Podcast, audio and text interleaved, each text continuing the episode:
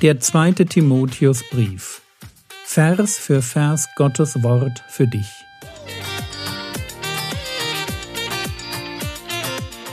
Ich brauche eine Auszeit und deshalb bekommt ihr in den nächsten Wochen eine ganz neue Reihe von mir zum zweiten Timotheusbrief. Mein Name ist Jürgen Fischer und ich wünsche euch beim Zuhören Gottes Segen und viele hilfreiche geistliche Impulse für euer Leben. Und von daher wenn du sagst, ja, ich möchte gerne, ich möchte so ein Gefäß zur Ehre sein, ich möchte, dass Gott mit mir etwas anfangen kann, nochmal diese fünf Punkte. Schmeiß die jugendlichen Sünden raus. Zweitens, mach dich auf, strebe nach Gerechtigkeit, Glauben, Liebe, Frieden. Das sind die wirklich wichtigen Themen. Das sind Einser-Prioritäten, ganz oben. Da, da darfst du jeden Tag drüber nachdenken, wie komme ich da einen Schritt weiter. Und wenn du an den Stellen arbeitest, wirst du merken, du hast auch keine Zeit mehr für die anderen Themen, weil das ist so schwer, das ist so herausfordernd, weil der Teufel wird dir bei jedem einzelnen Punkt immer wieder Knüppel zwischen die Beine werfen. Das Letzte, was er will, ist, dass du dich um Gerechtigkeit, Glauben, Liebe und Frieden kümmerst. Solange du dich um die Frage kümmerst, wofür die 666 in der Offenbarung steht oder wer mit dem ersten weißen Reiter da gemeint ist, auch wieder Offenbarung, ja, solange solche Themen dich beschäftigen, solange lässt der Teufel dich in Ruhe. Aber in dem Moment, wo du anfängst, dich über, ja, zu sagen, ich will Gerechtigkeit, in dem Moment, wo du anfängst, ich will Glauben, ich will Liebe, ich will Frieden, ey, du wirst sofort sehen, dass der Widerstand kommt. Logisch. Muss ja so sein. Rechtschaffenheit. Drittens, Irrlehre abweisen. Viertens, nicht streiten. Fünftens, mit den Gegnern, mit den Widersachern weise umgehen. Wenn du das gelernt hast, dann bist du nützlich. Das ist das, was Gott sucht. Solche Leute braucht er in der Gemeinde. Und er braucht sie deshalb, weil, und wir sind jetzt 2. Timotheus Kapitel 3 angekommen, er braucht sie deshalb, weil wir in ganz bösen Tagen leben. Und diese bösen Tage, die laufen jetzt schon 2000 Jahre. Das ist der Gag. Wir leben also in den letzten Tagen. 2. Timotheus Kapitel 3 Vers 1. Dies aber wisse, dass in den letzten Tagen schwere Zeiten eintreten werden. So, diese letzten Tage liegen für Timotheus, wie wir gleich sehen werden, nicht in der Zukunft, sondern sie sind schon da. Ihr werdet das gleich sehen. Und deswegen muss uns klar sein, wir leben auch in den letzten Tagen. Wann haben die angefangen? Hm? Ich habe es nicht verstanden. Ich sage bereits vor 2000 Jahren. Ja, genau, vor 2000 Jahren. Also wir können in der Apostelgeschichte, Kapitel 2, Vers 17, da fängt das mit Pfingsten an und da ist dieses Zitat, da sagt Petrus, und es wird geschehen in den letzten Tagen, spricht Gott, dass ich von meinem Geist ausgießen werde auf alles Fleisch. Also Pfingsten ist bereits die letzten Tage und vielleicht müssen wir uns die letzten Tage eher vorstellen wie so ein Theaterstück. Ja, da gibt es irgendwann den letzten Akt und der läuft. Und dieser letzte Akt, das wird eine Zeit sein, wo Menschen sich ganz stark um sich selber drehen. Im Jakobusbrief, da wirft Jakobus einigen Leuten in der Gemeinde vor, euer Gold und Silber ist verrostet und ihr Rost wird zum Zeugnis sein gegen euch und euer Fleisch fressen wie Feuer. Ihr habt Schätze gesammelt in den letzten Tagen. Und das geht nicht. Man sammelt in den letzten Tagen keine Schätze für sich. Punkt. Das, das ist einfach nicht dran. Die letzten Tage sind dazu da, weil es der letzte Akt ist, dass wir alles in den Ring werfen, um jetzt Reich Gottes mit, mit jeder Faser unseres Lebens, mit, mit jeder Zeit, die wir haben, mit, mit allen Ressourcen an, an, an Geld und an Talent voranzubringen. Jetzt ist einfach nicht die Zeit, dass wir um uns selber uns drehen. Jetzt ist nicht die Zeit, im übertriebenen Maß Dinge zu tun, die einfach unnütz sind. Jetzt ist es die Zeit, dass wir Reich Gottes vorantreiben. Und deswegen müssen wir jetzt uns wirklich für die Dinge, die wir tun, Rechenschaft geben. Und ich möchte dich ermutigen, dir die Frage zu stellen, warum tue ich Dinge? Gerade jetzt auch, will das mal den Älteren sagen, ja? Ihr Älteren, ihr habt unendlich Zeit. Ihr seid die, ihr müsst, ihr, ihr, wehe, ihr verschleudert eure Zeit. Ihr Älteren, ihr müsst, ihr müsst auf den Knien liegen, weil ihr seid die Beter der Gemeinde.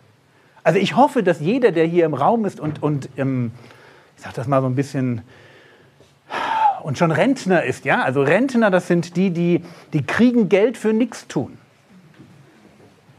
Entschuldigt, wenn ich das aus, der, aus meiner Sicht so formuliere. Ich möchte euch fragen, ob euer Leben und die Masse an Zeit, die ihr habt, ob die wirklich sinnvoll eingesetzt ist. Ich würde das gerne von euch wissen. Ihr müsst das nicht mir gegenüber verantworten, aber ihr habt die Zeit und ihr habt die Erfahrung und ihr müsstet das wirklich an einsetzen. Bitte vertändelt nicht diese Jahre und Jahrzehnte als, als Rentner, indem ihr irgendeinen Blödsinn macht, irgendeinem Hobby nachgeht. Wisst ihr, sowas so völlig Absurdes, wo man sagt, was willst du denn damit? Das bringt doch niemanden voran. Also die Rentner will ich ansprechen. Ihr seid eine, ihr, ihr seid eine Bank für jede Gemeinde. Ihr, ihr, seid wahrscheinlich diejenigen, die können drei Stunden am Tag beten, wo die anderen sagen, das schaffe ich nicht, weiß nicht, wie ich das schaffen soll. Ja, ihr seid die, die beten, wo die Mammis einfach dafür keine Zeit haben. Ja, das, das gleicht ihr aus. Ihr seid die, die mit einem wachen Geist verstanden haben, Mann, dieses Leben ist endlich. Ich weiß nicht, wie viel Zeit ich noch habe. Ich baller es einfach rein. Also die letzten Tage sind nicht dazu da, dass wir für uns Schätze sammeln, dass wir uns um uns drehen, dass wir jetzt überlegen, ah, wie kann ich aus diesem Leben möglichst viel funny Stuff rausholen, dass es mir gefällt. Hey, wir gefallen nicht uns selbst. Der Herr Jesus hat sich nicht gefallen. Der hat für uns gelitten. Und deswegen, wenn das stimmt, dass die letzten Tage sind, dass wir wirklich nicht wissen, wann der Herr Jesus wiederkommt, dass morgen Schluss sein kann, dann werde ich heute keinen Apfelbaum pflanzen. Ehrlich nicht. Ich wüsste auch nicht warum. Weil ich kann die Äpfel bei Rewe kaufen. Es macht für mich einfach keinen Sinn. Aber vielleicht werde ich noch einen Podcast schreiben, weil das macht für mich Sinn. Und vielleicht wirst du noch jemanden besuchen gehen. Und vielleicht wirst du noch für jemanden beten. Und vielleicht wirst du noch an deiner Stelle dienen. Bitte lasst uns an der Stelle ganz nüchtern sein. Wir leben in einer Welt, die uns Tag für Tag dazu verführt, dass wir uns um unnütze Dinge drehen. Und wir predigen uns ganz schnell, wenn wir uns auf bestimmte Angebote einlassen. Wir predigen uns ganz schnell das Evangelium von einem guten Leben, das dadurch gut wird, dass ich genug Urlaub habe, genug Freizeit habe, mir meine Lieblingsserien anschaue, dass ich körperlich fit genug bin. Punkt, Punkt, Punkt. Wir predigen uns dieses Evangelium durch bestimmte Gewohnheiten. Das Problem ist nur, dass wenn ich so lebe, mein Herz Stück für Stück von dem Herrn Jesus wegrutscht. Und deswegen wieder zurückkommen. Dies aber wisse, dass in den letzten Tagen schwere Zeiten eintreten. Wir brauchen jetzt alles Nachdenken, um in diesen schweren Zeiten zu überleben. Und du musst dich selber fragen, ob etwas von dem, was jetzt in dieser nächsten Aufzählung, die ist lang, ob etwas davon in deinem Leben sich breit und breiter macht. Hier heißt es zum Beispiel, denn die Menschen werden selbstsüchtig sein. Und ich kann dir da an der Stelle natürlich die Arbeit nicht abnehmen. Du musst dir Gedanken darüber machen. Bin ich selbstsüchtig? Und selbstsüchtig sein, also dieses, ich drehe mich um mich, ich drehe mich um meine Bedürfnisse, ich bin nicht bereit, mich zu verleugnen, ich bin nicht bereit, mich zu investieren in das Leben eines anderen, auch wenn es mich was kostet. Das ist etwas, das kann ganz klein und immer größer werden. Also bin ich selbstsüchtig? Bin ich geldliebend? Der nächste Punkt. Die Menschen werden geldliebend sein. Das wird die letzte Zeit prägen. Menschen werden leben fürs Geld. Sie werden sich definieren über ihr Geld, über ihr Bankkonto, über ihr Aktiendepot. Sie werden sich definieren darüber, was sie an Statussymbole haben. Sie wollen immer mehr davon. Frage, ist das bei dir auch so? Bist du jemand, der sagt, ja eigentlich, wenn, wenn, du mich, wenn du mich fragst, was mir so wirklich wichtig ist, worüber ich mir einen Kopf mache im Leben, ist das Geld. Und ihr Jungen, ihr wisst nicht, wovon ich rede, weil ihr verdient noch nichts. Aber die Älteren, ja, die, die was haben, ich glaube, ihr wisst, wovon ich rede. Wie, wie schnell es passieren kann, dass man, dass man, wenn man mehr hat, weniger abgibt. Das ist total spannend, geldliebend. Prahlerisch. Das ist jemand, der sich mit seinen Worten in den Mittelpunkt stellen will. Jemand, der seine eigene Ehre sucht. Auch das nächste hochmütig. Jemand, der sich für besonders hält. Ich weiß nicht, was in deinem Herzen abgeht, aber ich weiß eines. Diese Versuchungen hier, Die stehen nicht da, damit wir uns hinstellen und sagen, ja, die böse Welt da draußen, die ist ja so anders.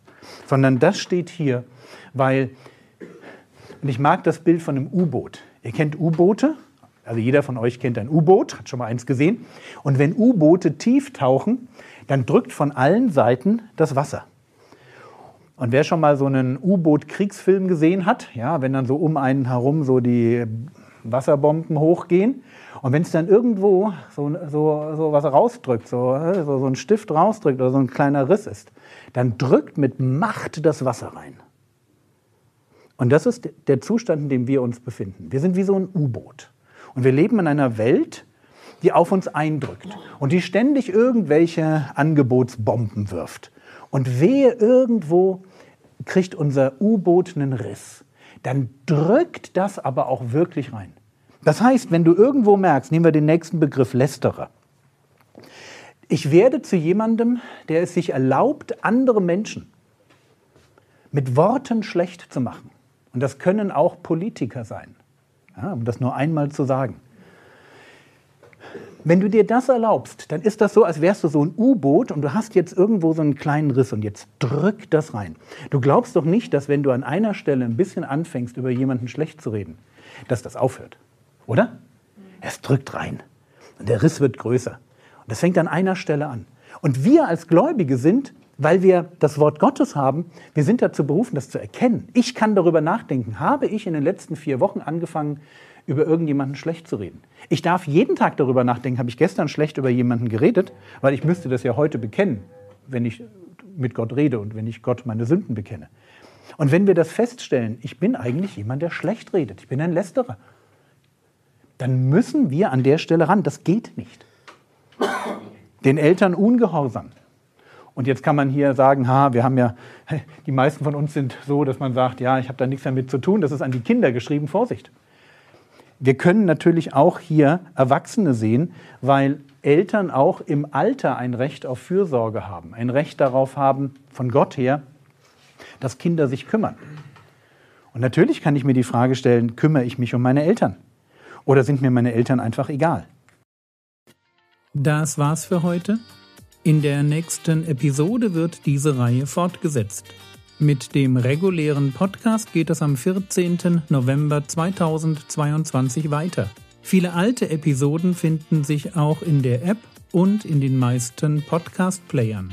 Der Herr segne dich, erfahre seine Gnade und lebe in seinem Frieden. Amen.